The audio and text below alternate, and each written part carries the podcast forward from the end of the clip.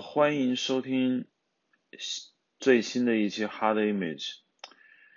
呃，此时此刻我们在大兴安岭一个叫阿里河的一个小镇上。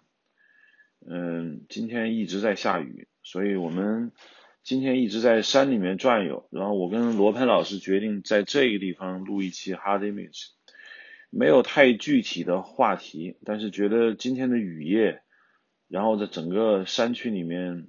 阴雨绵绵，云雾缭绕，觉得特别有谈话的一个必要，所以我们就开始吧。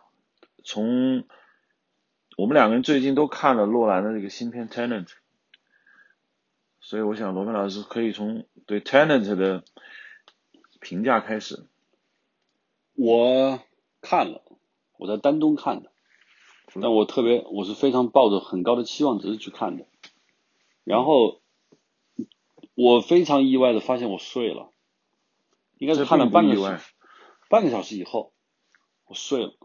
OK，睡到什么时候醒来？睡到那场战争战斗打响以后。那你睡得够久的，因为两个半小时，你半个小时睡了，还剩最后半小时，也就是基本上你睡了一个半小时。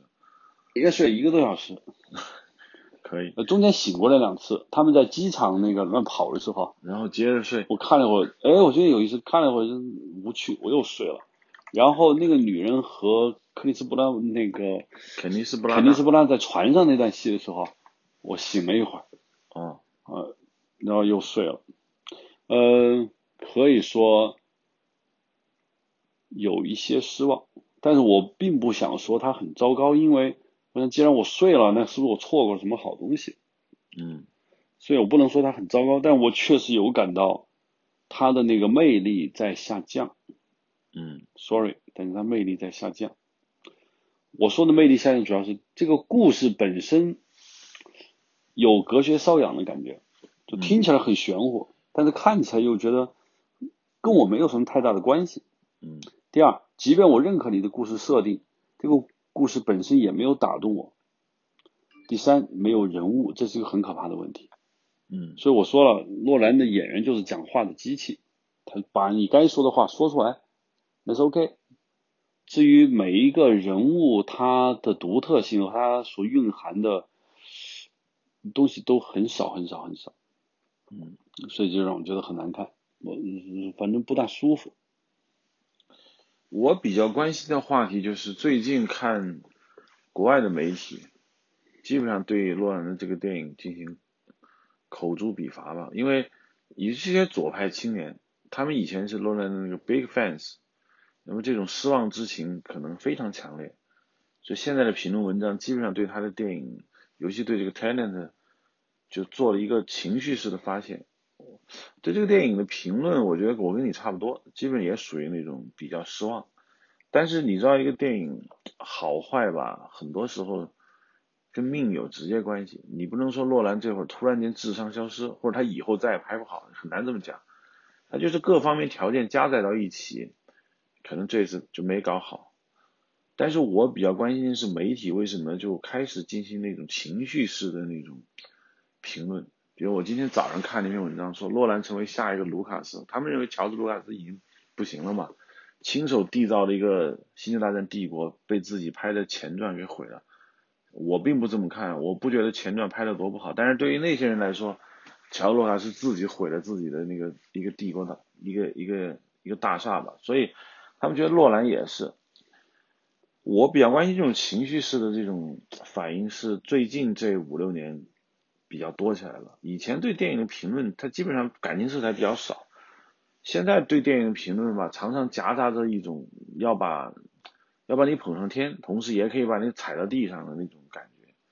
所以我现在觉得电影评论已经脱离了电影评论本身，变成了一种跟谈论政治话题非常相相似的一种行为，就是人们总是释放着过大的情绪。我觉得就是就是这样一种感觉，我特别强烈。这很正常。以前的电影，法国电影评论杂志，那都是精英、高级知识分子，很独特的人在评论法国电影。法国普通人对法国新浪潮电影的评论，你听不到、看不到。嗯，OK。那以前美国有有一个电影叫《Film Review》，是吧？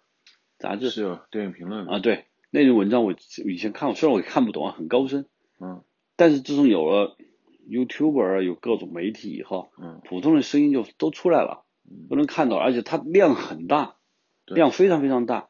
而现在的很多人都不停的刷，但你像现在一个人每天看手机时间三四个小时，他要求的量很大。而 Film Review 和电影评论这种杂志，它就编辑写把自己写残了，他写不了那么多信息，于是他不得不大量的最普通人的内容就占据了主流。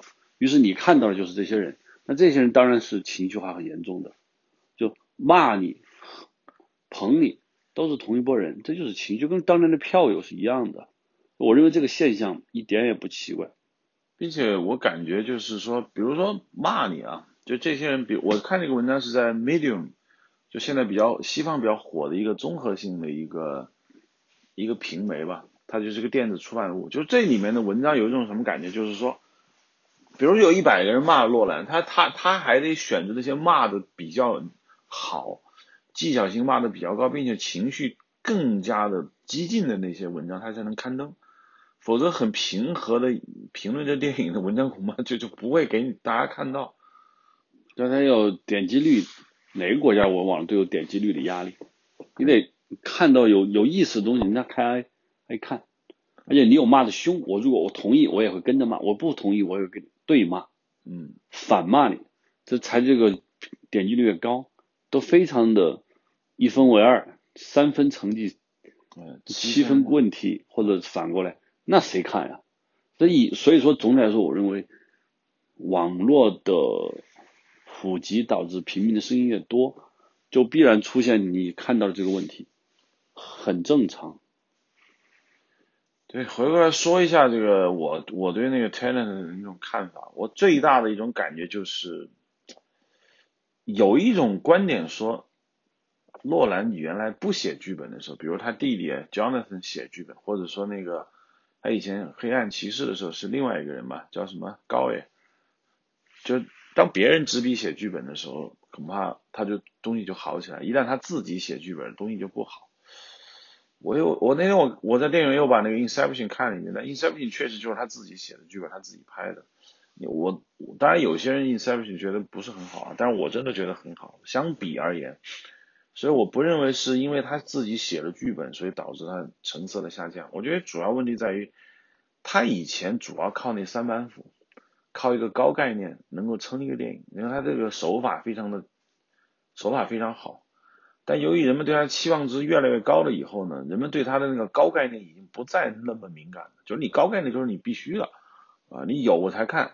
等高概念一旦不那么敏感以后，人们开始关注你的叙事，一旦这方面没跟上，那个缺点就暴露的就特别的大。我觉得主要是这一点。仔细看 talent 就属于那种东西，就是他那个 talent 里面概念能撑半个小时，差不多到头了。可他两个半小时，他怎么弄？他只好用大量。我没看懂，我没看懂那个概念。对他绕来绕去，我最后我没看懂，确实没有。嗯，但我大概能明白他在说什么，而且最后我一直没有看懂那个肯定是·布拉纳自杀和被杀，他到底对人类未来有多大的影响？就是没说清楚，这不是你看不看得懂。我他剧本不明白剧本说，我们大家都很害怕这个人死，因为他只要一死，他的心脏起搏器连着某个炸弹，所以这个世界就毁灭。但那个里面的女主就把他杀了以后，什什么事儿都没发生。他当然他也用了几句话来解释，但我觉得这这不是对那观众。我就这个我完全没明白，而且我曾经以为，就是他在准备杀他的那一瞬瞬间，他没有杀，因为他毕竟是夫妻很长时间，嗯，和他们有个孩子是吧？对，总之最后那一刻一个翻转，就这个女人她还是渴望幸福，类似于这样的啊，嗯她没有杀这个男人，或这个男人在那一刻，你不说他是禽兽，完全是禽兽也不是，嗯我就我等待这一下精彩之笔，就腾就就把他扔船底下就就结束了。我，哎呀，我这那你这一笔造成了他们这夫妻感情的描写和肯定是不让的表演变得极其的 low，我觉得没意思。对，并且你要说整体的这个它的设定核心设定，我觉得他就是没讲清楚。这不怪谁看不看得懂的问题，就属于杯子，就属于没讲清楚。这我甚至都放弃去理解，说他有他要不要讲清楚，我都已经直接放弃。我就是看你的场面调度。但说句实话，里面的很多场面调度我非常的觉得糟糕。有一起里面有一场追追车戏，还记得吧？不知道你睡着没有？没有。就那女主角被绑在一辆车上，然后那个 David Washington 去救她，最后也没把她从车上救下来，直接跳上车，用手摁那个刹车板，那个车最后被叫停。然后接下来一他不有些车是倒着走的，呃，是是倒着。我们嗯对，还有一段，他们把一辆车给围起来了，掏了一个洞，把东西拿出来了。对，我觉得根本用不着费那么大的周章，在《速度与激情》里面。一辆车上开个洞取走一个玩意儿是属于人家的过场戏，就几秒钟就搞完了就走了。这个电影花了大概十分钟搞这场戏。嗯，这也也，我觉得就是他那个高概念在写剧本的时候发现撑不了那么久，可是他又必须要搞一个两个半小时的大制作，所以他就不停的往里头加那个 plot 情节情节情节情节，一直往里头在加，最后加到后来我觉得也没什么招，真的就是这样。这充分说明，我觉得电影，即使是诺兰吧，我说句可能大家不爱听的话，他都这样了，所以有时候电影没拍好，其实还真不是什么你不用心，这这就是各种机缘巧合，人人都有运气不好的时候，真的就是这样。我应该说拍的差。是很正常的，拍的好是偶然的。对你这么一说，好像中国电影拍不好也是一些命的不好，那拍不好这中这必然。对，不就对，你就我就这意思，就是拍的好非常的偶然，它需要各个条件配合。对，像洛兰这种条件优越到几乎想要什么都有什么的时候，他都没拍好，那只能证明就是说拍不好的概率更大。无论你什么条件，他拍不好的概率都比拍的好的概率要大。嗯，但是我如果你不准备再聊这个 time，我就想顺口说一下木兰。OK，木兰，嗯，木兰，我是看完 Talent 以后，我看了预告片，木兰，本来我没有太大的兴趣，我完全完全没有兴趣，但是我又看到了美国摄影师杂志一些文章，哎，我想顺便看一眼，结果到电影院我去扫了一下，结果发现全是三 D，一看三 D 我就不准备看了。因为知道三 D 画面质量会很低，又是中文拍的时候就是三 D 吗？不是，应该是后期转制三 D，那就更没有办法看。然后它还是普通话版，我觉得很奇怪，就是你会出现很很 funny 的事情。中国人说的英文，到了在中国上映又把它配成普通话。对，所以一个人一个你会看到一个中国人用英语的口型说的是中国话。对，然后，就那我就更不能接受，所以我没有。但是很有个朋友给我发来了。一个链接，让我还是看了一眼，就是英文版的。看完之后，我就想，这连续两个电影在中国是是前跟前后前后上映的，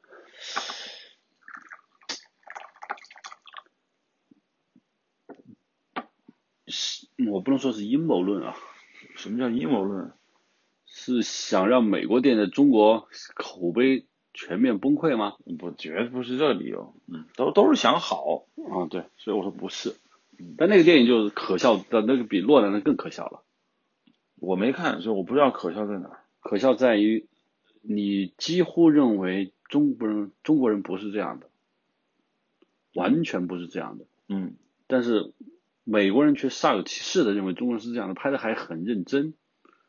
是他们真的是认为是这样，还是说他们觉得可以这样，所以就这么拍了？这我看不出来。我认为他们就认为是这样的。嗯，无论是对话呀，那因为他处处在强调 Chinese China，嗯，啊这样的文化。我们不想过多评论，大家该看的看了。嗯，我我的意思是想说。这么一个巨额投资，迪士尼公司花了，而以前他也拍过木兰的动画片，嗯，他就很多底子的，嗯，怎么都拍成这模样？这电影现在好导演都死了，其实这个挺严重的问题。说句实话，就是原来他们找过什么姜文啊，找过李安，都都都没都没答应。具体什么原因我也不知道。找到现在叫 Niki Caro，不明白，可能他们觉得可以。反正就是因为那个 Nikki Carroll 是个女的，他们那摄影师你说 Mandy Walker Mandy Walker 是个女孩，呃，这个电影据说很强调女权。现在很多电影美好莱坞电影都是这样，比如说那个新的神奇女侠，就是女导演、女摄影都是这样的，女剪辑师要的就是这种全女性班底，打造一非常个糟糕，非常的糟糕。我不是说他女权强的错了，嗯就是他其中有一个重要的一个，在美国摄影师杂志上有一篇文章我看了，他就有我觉得是很可笑的一段话。嗯 Mandy Walker 啊，对不起，我不是说他不好，但是他是他是这样那段话，我觉得很很有意思。他说，我们用了一种很特殊的构图，就是正中构图，它这是中国人特有的一种构图法，就对称构图。嗯于是我们就把一飞流永远放在画面中间，嗯，他永远不从属于任何人，永远不屈服于男人，他一直在画面正中。这这有什么关系啊？我看着我说，难道用这个方法就能说明什么吗？political correction，啊，然后随即我又最近我在网上看了一段视频，就是我觉得特别棒，就是艾玛沃森在联合国大会上一段关于女权的讲话，你看过那段视频？看过看过，他有一段话我觉得特别好，他说现在他认为女权主义 feminism 变成了 man hating 的同义词，嗯就仇恨男人。嗯他说他认为这是应该停止的事情。嗯他说女权主义不是仇恨男人。哎，我一听，然后我想到木兰，就把木兰永远放到画面之中，那里面的男性角色都孱弱到，但是巩俐老师演的角色也很弱啊，啊，就怎么孱弱到这个状况了？不，它主题是什么？它电影的主题是什么？木兰，我认为它它本来没有主题，但是好莱坞想要加个主题很容易，它所以它现在用了一个什么主题？用的就是家庭，family and loyalty，对家庭的忠诚。对，就是 family 就是 to family，loyalty 是对国家。嗯，所以一个女人应该向家庭和国家两个层面效忠效忠。嗯，这是女权吗？这这这就但为什么没有一个男人就是说他嗯就是是 family loyalty？我感觉他的意思就是，他最后一段情节就是当皇上赏赐给木兰说你立了这么大的功，我们决定把皇家卫队的领司令让你来当。你知道木兰说段什么话吗？不知道。他说不，他说因为我背离了我的父亲，我代替他，我让家庭的蒙羞，所以我发了一个愿，我一定要补偿我对家庭的责任，啊，就回去了。这话就这不是中国人该说的话，对，你在美国人反正就这么说了，就回去了。嗯然后他到了家里以后，还没怎么着呢，然后皇帝就送了他一把宝剑，奖赏他对国家的 loyalty。嗯最后父女拥抱，嗯群臣欢呼，嗯，结束了。我我觉得这我不能说尼克卡罗是一个愚蠢的女权主义者。如果他一定这么想，那就这片子恰巧不是女权，恰巧让女性服从于男性社会。对啊，因为中国家庭是由男性主导的，国家是由男性主导的。对对对你为他献身，对，嗯所以其实他并没有排除女权是吧？是这意思吧？有可能他没想当女权主义啊，但是他在那段我说的把把一飞流永远放在正中，啊，但这句话表明他们是想这么干。是想把它突出的，嗯或或许不一定是女权主义，或者说他认为这是一个中以女性为核心角色的是一个英雄，我们怎么让他英雄起来？当当我看到了，当我听到 Emma Watson 说那话，女权不等于恨男人嗯的时候，我就感觉这片子的问题所在。但这片子其实从各方面来说，嗯、你连一个三流的美国商业片都算不上。就为什么最近这几年会频繁出现这种情况？就是看上去好像特别好的商业电影越来越少了。呃，在一九一七上映的时候，我看到了一篇评论，就说说一九一七很差，为什么呢？说一九一七完全是一场技术上的一个打游戏，嗯真正电影的灵魂没了。我也看了一九一七，我确实觉得故事很弱，人物都没有，没什么故事，也没有什么人物，我们就看见一个人永远镜头跟着他，一直到最后战胜 BOSS 就回来了，就是跟打游戏没什么区别啊。嗯然后我就看一段评论说，马丁·西克塞斯就说，嗯，他看到一九一七以后，他提出来一个，他说认为，他认为电影死了。嗯那他认为的电影就是我们所说的传统电影，就是以一个故事塑造一个人物，嗯讲述一个道理或这一类的。嗯而一九一七就不是，是一段影像呈现一个视觉特技，嗯完成一段嗯 game，嗯满足的是什么？满足的是刺激，嗯不是不塑造什么。嗯那所以马丁·西克塞斯说电影死了。然后有一个评论就是说，他认为自两千年后，嗯，世界电影水平就直在在下降。有感觉，感觉嗯，这下降的原因，当然有无数个评论和原因可以去分析。嗯，为什么两千之后电影水平就开始下降了？我可以理解为一种，嗯，人类离浩劫已经有点远了。又该打仗了是吧？嗯，对，一场 千万别，一场巨大的浩劫，二战离我们很远了。嗯啊，当然一些小浩劫就是最近几年反恐战争是我们一个人类的浩劫，对但是它还没有触及到很多人。对。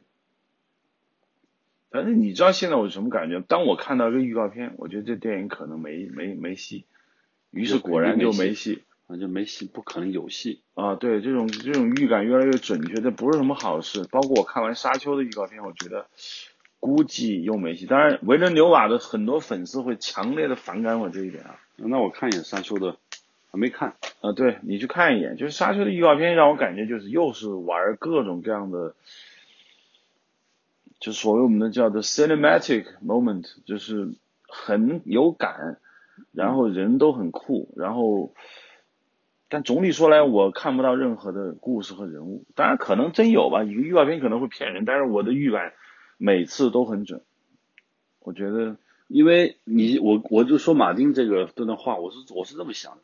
嗯，马丁·希克塞斯和他，比如说比他年龄再老一点的莱昂内这些人，嗯你想他们从小生活的小意大利社区，嗯就美国正在形成，嗯可能现在没有小意大利社区，或者有啊，在至少那个时候就是文化文化之间的距离还是大的，嗯两个文化放在一起发生了碰撞，让这些人成长看到了很多东西。嗯现在网络，现在社会生活已经大家越来越差不多，嗯所以文化本身就没什么意思了。嗯很多年轻人基本上，好多年轻成长的导演能看到的游戏啊，就是说 boring something boring 嗯这东西，我看不出那养分它从哪来，可能养分越来越少，真的越来越少，就没什么要说的事儿了。没什么要说。是为什么六十年代美国电影？那天我看那个很有趣，他说美国电影分邦尼克莱德之前的电影和邦尼克莱德之后的电影。为什么呢？他分析他说，邦尼克莱德有美国无数个电影都在模仿他，就是在邦尼克莱德之前是传统好莱坞的电影，就是讲大明星遇到爱情故事的时候，没有人像邦尼克莱德。邦尼克莱德之后，美国电影彻底的翻了新，一九六九年的啊。嗯但是那个文章那篇评论更牛逼的是，他说其实邦尼克莱德全部是抄的法国电影，他甚至把很多构图、嗯斯呃那个精疲力尽法国电影精疲力尽嗯的构图运镜几乎都是抄的。嗯，这个哦，美国电影长期在欧洲艺术片找到一些商业技巧，这是他们的传统。我觉得对，就有可能就我在想，为什么六十年代，我想的是越战、二战，嗯就经历过二战的人还活着，六十年代还活着，又是有美国有越战，对你说的没错，其实每次电影的一个兴起都跟一个巨大的历史事件比较关系，就包括第五代，如果没有文革这搞那十年，第五代不应该有这么一个台阶可上，是吧？对，就所以你说我说人人类离浩劫远了，嗯，所以心灵震撼少了，所以身上电影受的就不给力了。不给力了，这就是马丁说死了。嗯，马丁有没有经历过二战？因为他可能还比较小，他应该是四零年或者说三几年出生的吧？他应该比我们的父亲这种就是他。的父母经历过二战。嗯，父母经历过，嗯，所以我觉得就像你说的，就是他们这一代人，呃，比如昨天我还跟那个就是 Sam 说，我说中国导演为什么喜欢拍二战？因为二战是个宝库。自打辛德勒名单上映之后，你看已经出现什么黄石的孩子、拉维日记一批这种片子，因为鲁兰发现这这个题材就是一个催化剂，什么东西往那一搁特别容易出彩，所以某导演呢成名之后，马上就要拍南京南京啊，或者是反正跟二战有关嘛，很多都是这样，就是你会发现这个二战就像你说的浩劫啊，从浩劫里面 就是取料。啊，你不然平凡生活，你再怎么拍，就总觉得缺点什么。因为浩劫之下，你觉得生的意义很大，嗯，死的意义也很大。那这个东西本来人类讨论生和死意义就是很大的，包括还有一些衍生的东西。嗯，因为我在我在拍戏，前段在拍戏，就在朋我们另一个同事的房间，他就无聊的放《美国往事》，我就在那看，看着玩，我觉得很好啊。我想美国往事，对莱昂内，我看到了那个莱昂内，就是他他是八几年拍的嘛，就我看到他应该他反映的故事应该是美国三十年代吧，呃，四十年代还是五十年代？对，里面对是是的，三十年代的美美国，嗯嗯，他人和人之间嘛有比较高的那个对抗性，故事由此就能够发展的起来。你看有一段的戏就是。嗯，小的罗伯特德他们在街上晃晃着，晃着一个警察突然把他怀表抢走了，然后如何如何如何，呃，这一个纽约警察和两个移民的小孩之间的故事，就可能现在在美国街头没了，我不知道纽约街头有没有啊？至少这种情况应该是没有了。嗯，就警察突然间开始抢小朋友的东西，应该是没有了。嗯，就你你感觉他他他不是一个美国警察和一个小小孩的问题，他是一个文化之间的问题。因为美国警察真的你们是意大利移民，所以我可以欺负你啊！对对对，就是这样的。就嗯，我感到文明还没有均质化之前，嗯，文明是有差异的。但文明均质化不是很多哲学家说嘛？这世界终极就文明真的均质了啊！那文明均质化，人人人类就不用交流了，人只要跟外星人开始进行均质化的过程。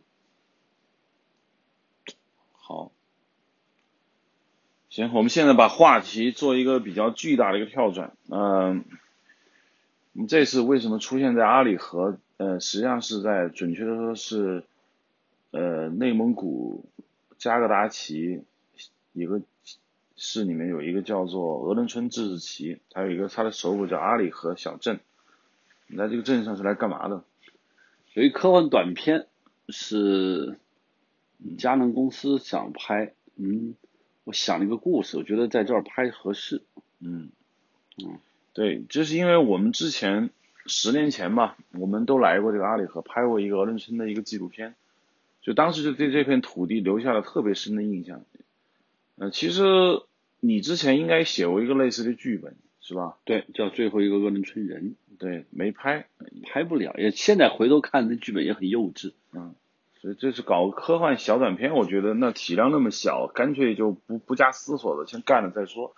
这主要一个，但是我们今天想话题聊一下，因为今天我是你是第三次来，我是第二次来，我觉得有特别多可聊的之处。因为今天在这样一个所谓的鲜卑人的原始的这样一个土地上，在所谓的满洲这样一个土地上，在一个茫茫群崇山峻岭、阴云密布。河流在树林里面穿梭，然后看着四周的白桦林，我有一种特别奇怪的感觉，就是我觉得这个地方政治上可能不太正确啊，我觉得这地方不太像中国。因为今天我们我们特效师 Sam 问我说，那个典型的中国在哪？我跟他说我在河南省，我说河南是 typical China，所以在在这个地方我就有一种不在中国的感觉。你有这种感觉吗？我有，我先说个额外的话题啊，也是下午我们在我们在走路时候，我跟 Sam 说，我说你什么感觉？什么什么意思？什么感觉？我说你看到深秋下着雨，嗯，什么感觉？他说你说呢？我说在中国的古典文化中，深秋又下着雨，就是一种叫愁。他什么叫的那个？嗯，什么叫愁？就。拉人信德说，呃，一往情深深几许，深山夕照深秋雨，是吧？嗯就这是一种情深之处的。那我说现在没有夕照，他说什么叫惆怅？用汉语我说就是 beautiful sadness，很美的一种嗯哀伤，叫愁啊。然后我到这儿，我当然没有感觉它是一个典型的中国，因为中原文化它是一个农业文化，它就不是森林，它就不是狩猎对，啊，它是这样的。第二，我是感到在这个地方，因为你可能天生知道这儿离边境比较近吧，并不是因为这个原因。呃对我，我就是觉得有一种，就像你说的这种离愁，就是白桦林不是中国典型的文化象征吧？因为白桦林都是在塞北、西北，你要说中国的树，首先想到的是什么树？竹子、柳树，啊，是吧？对，对要不就是北京大白杨。你你白桦林肯定不不是。就白桦林一直就没有在黄河流域、长江流域出现过，所以它不是一个中原文化的一个主要的特征。松柏那可以，这这松柏松柏对嗯松柏、竹梅啊对对对，这是可以的。我我在这儿，我感觉鄂伦春，当然我不管你了不了解鄂伦春，我的感受是，为什么说我们觉得这儿印象深刻，是因为鄂伦春是一个在五十年代以前，一九五几年以前是过着原始狩猎生活的人，对他们保留着人类原始生氏族社会的习惯，等到现在已经六七十年过去了，但你在这儿还是能感受到一点点、一点点的狩猎文明。虽然在这儿的文化宣传概念上并没有强调原始氏族公社的无私有，对，刻没有刻意强调，而是强调的就是现在无非就是绿色、对。环保，对，然后狩猎等等。但我的感受是，鄂伦春人有一种和祖先和大自然有天生的这么一个联系，嗯。即便他们这一代人都大多数老人都快去世了，中年一辈还是有，年轻一辈还是有。这个东西是我特别感兴趣，因为我是一个天生的神秘主义者。我认为人类依然没有走出人类的母亲的怀抱。我今天不是跟你说了吗？我说你看现在你还是挺幸运的，因为你现在经历的大自然的环境和一万年前的古人类没有特别本质的区别。嗯没有本质区别，树还是树，水还是水。你在森林中，你还是可以看到百花野兽。嗯你想喝水，你弯腰在河里还是可以喝。你和一万年前你的祖先没什么本质区别。在一万年后，地球上没有森林，全是人工建筑和各种和外星人进行联系的东西以后，你再去回回忆这段，那我们现在就是在地球母亲的怀抱，还可能还没有走呢。吃完奶了，现在牵着你手走路，你还没有离开它。嗯这一点让我感受到很强的一个回归感，但是我们又看不到母亲，因为我们森林虽然在，但我们又看不到，所以我觉得鄂伦春人和祖先说白了就是我们，嗯，人类的母亲还有一丝联系，这让我感觉到有点神秘感。我的一个很大的感受就是会会说，我为什么觉得不像中国呢？就是这个地方跟美国很像，包括今天我们说了，它的地貌很像什么美国俄勒冈州啊什么的，包括像我在加拿大那边看见的，就是印第安人保留地，就觉得包括他们现在这个地方的呃帐篷、锁骡子，然后他们的土对熊的崇拜，包括他们的地貌，我觉得跟加拿大很像，并且他们的人的长相也是印第安人。那总体我感觉就是一个怎么说呢？这是个文化圈，从呃从俄国的中亚草原一直向东，越过白令海峡，一直到北美，这一大片地貌很相近，就是那种寒带的大森林，然后人也很像，都是印第安人。嗯，就感觉这个地方有非常类似的那种感觉，包括今天我在咱们在这个嘎仙沟的这样一个文化景点里面看见一个有萨满馆嘛，我不是看见一个老太太嘛，说这最后一个就俄伦春的萨满关寇尼，啊，关寇尼，就是那那个老太太叼着一支烟对着镜头在笑，我当时就觉得我特别渴望我我们家有这么一个老奶奶，就是就是为什么我就说我看那个照片印象很深，就那个老奶奶觉得很不先不说很慈祥，那都是基本的，就她很乐观。我不在乎说他的萨满是不是跳大神，是不是真的还是假的，至少这个人是信的。他他是这么一个人，他的眼神里面传达出一个那种老奶奶对于生命看的那么透彻的一种达观，我都不叫乐观，叫达观，这个就是能感染人。我今天看那个照片的时候，我就有那种感觉，就是说，哎呀，我们家要是有这么一个老祖宗，天天坐家里抽着烟，我会觉得心特别安，踏实。你懂我的意思吧？嗯，这不是我们中原文化有的东西。嗯或许曾经有，早就没了。啊，就就你知道吗？在满洲，包括在老北京都有那种传统，就家里不是说有一个大姑奶奶嘛，每天早上还得伺候着，全家人得伺候她。但在中原文化里面，你知道奶奶不是这形象。中华文明被扭曲了什么？就那是一个很大的话题啊。就，但汉族一直认为高于文化上高于这个民族。昨天这边的一个老师跟我在讲，文明程度越高的文民族，往往精神上会越来越匮乏。我说原因是什么呢？矛盾吗？对，文明，他说的文明应该是物质生活，嗯，物质生活越高，往往精神越匮乏。这原因是什么？因为我们得到的越多，我们的物质欲望满足的越多，我们的对物质需求越大。那我们在精神上留的东西就越少，于是我们越来越没有精神上的东西。他就说，为什么他认为上古时期的圣人比现在多？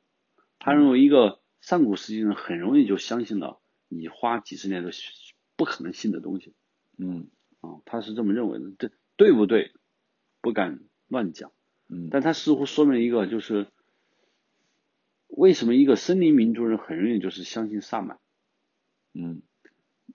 从马克思、恩格斯的唯物自然主义来说，这是迷信。嗯，生产力落后，对大自然的畏惧，为了寻得保护，很容易被骗。嗯，也这就形成了原始宗教这一套可以严丝合缝的解释，亦不失为一家之言。但是同时还有另外一种可能，嗯，就是这一批人有可能有一种说法，就是说我们人类是外星人留下的一个种，是吧？嗯，当我们越往后走，我们离最早的出生状态的时候，我们的父母就是我们外星人，那种记忆越来越少，越来越少，越来越少，因为越来越不相信他了。而最早那批人他是信的，他是有关联的，这是另外一种解释啊。嗯，这是我看这边的文化给我的感受。你的意思是说，他们更接近事情的本质，是吧？有可能，有可能真的是这样。嗯，他们。在森林中生活，完全是跟大自然是中，在大自然的循环中，更明白了生命是怎么回事。情就一草一木，你看一年叶子绿长黄落死，对他们看了多少代？他们天天打汉族也看过很多代，是吧？但是汉族已经不再看了，他不再看汉族开始读圣贤书，嗯嗯，这看后来看的是土墙，就。而且他天天狩猎，他能看见每天动物被他死在他手上，然后又出生。当然，这个并不一定能解释他们就能通灵啊，他们就离嗯灵魂高一层的灵魂有原因，因为哪个人家说汉族不也这么过来的嘛？对，对吧？所以我觉得不能完全解释，但它一定是解释的一个方法之一。有一种观点啊，就是我比较一直我认为比较对的观点，就是汉族虽然是高级文明，但是他早熟，他已经。进入他的老年期了，你这事情世界上的事情没有亘古不变的。我从来不信说中华文明就一直处于他那个年轻气盛、非常旺盛的状态。假设他有，我认为孔子啊、东周啊、南两晋、南北朝、唐宋已经是顶峰了，就差不多该下降了。你不可能哪个民族能够一直玩玩嗨嗨了那么久，就是他到唐宋以后，他就是衰落了，包括到现在。我们说啊，汉族怎么怎么样，其实就是早熟，懒了，就他不再像以前那么敏感。这，所以你就说，为什么我们现在空虚了？因为我们的这个民族的文化处于死垂死期。我真的是这么觉得的。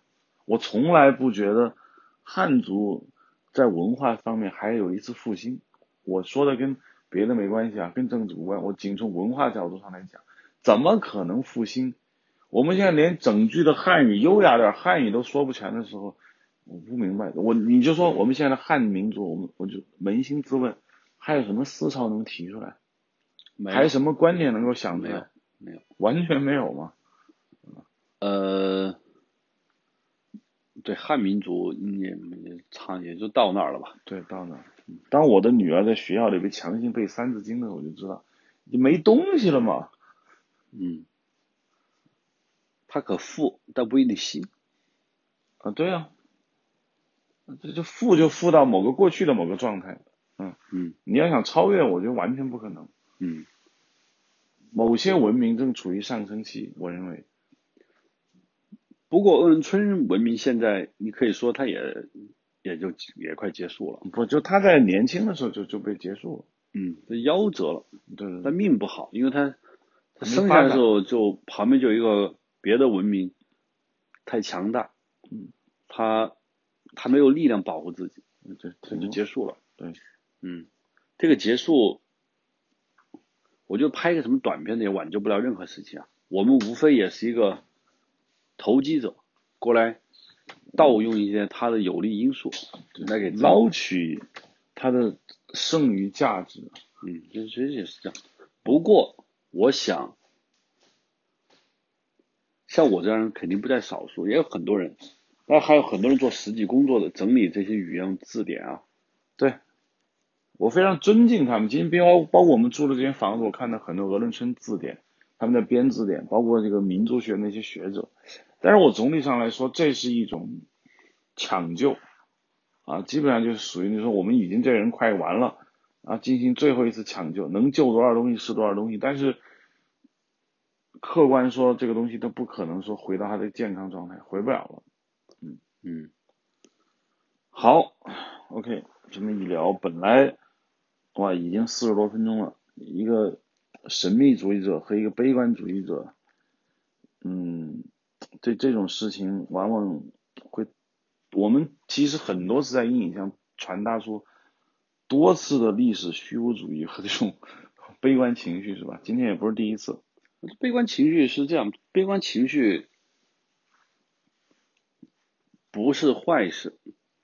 首先，我们悲观如有可能是一种清醒，就是你脑子清醒点儿，别老乐着。别冒傻气，嗯，就是悲观是一种清醒，但悲观有时候并不等于放弃。啊，有时候我觉得我很悲观这个事情上，那我就要对他进行妥善的后事安排，啊，就是一种不是给他良比他良好的送终，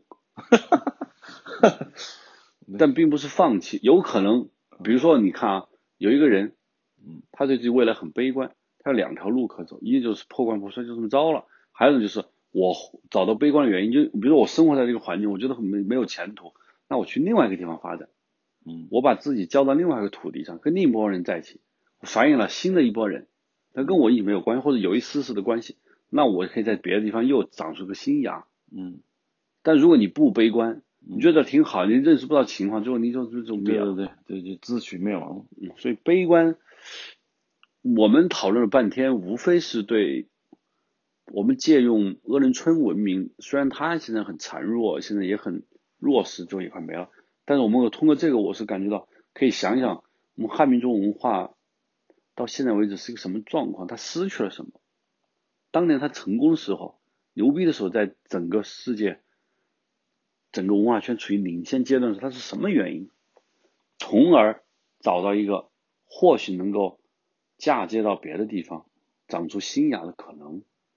这个是什么？我现在真的不敢乱讲，说我们汉文明怎么走。好，我想好了下一期的话题了，因为你这么一说，我就想起，就是中国文学有多少年没东西了，很多年了，所以嘛，下期聊中国文学了，真的。就你说有东西，那 OK，它有个标志，就是你的文学有没有有没有玩意儿出来？没有了，好多年没有。这嗯，在世界影响力的文文学没了，我们就是推吧。莫言老师获奖是因为他八十年代的作品，对啊，现在隔了多久了？四十年了，差不多四十年。没了。嗯，那你有人会说，那美国文学怎么样了？美国文学有什么好好小说出来？有有有有有，非常有。俄罗斯文学呢？日本文学呢？嗯，哪儿？你说东野圭吾那叫文学吗？是吧？通俗小说。你得说日本文学辉煌的那个高度，咱也没达到过，是不是？嗯嗯，你确实也没有到过人家那么高。嗯，就他辉煌在二战刚结束的时候，其实二战之前他就已经很辉煌了。那么莫莫言老师获奖，那那是很晚的事情，这么长时间在干咱干嘛去了？是不是？嗯，好吧，欢迎收听这一期的 Hard Image，大家可以在 IPN 多的 LI 上下载收听，谢谢。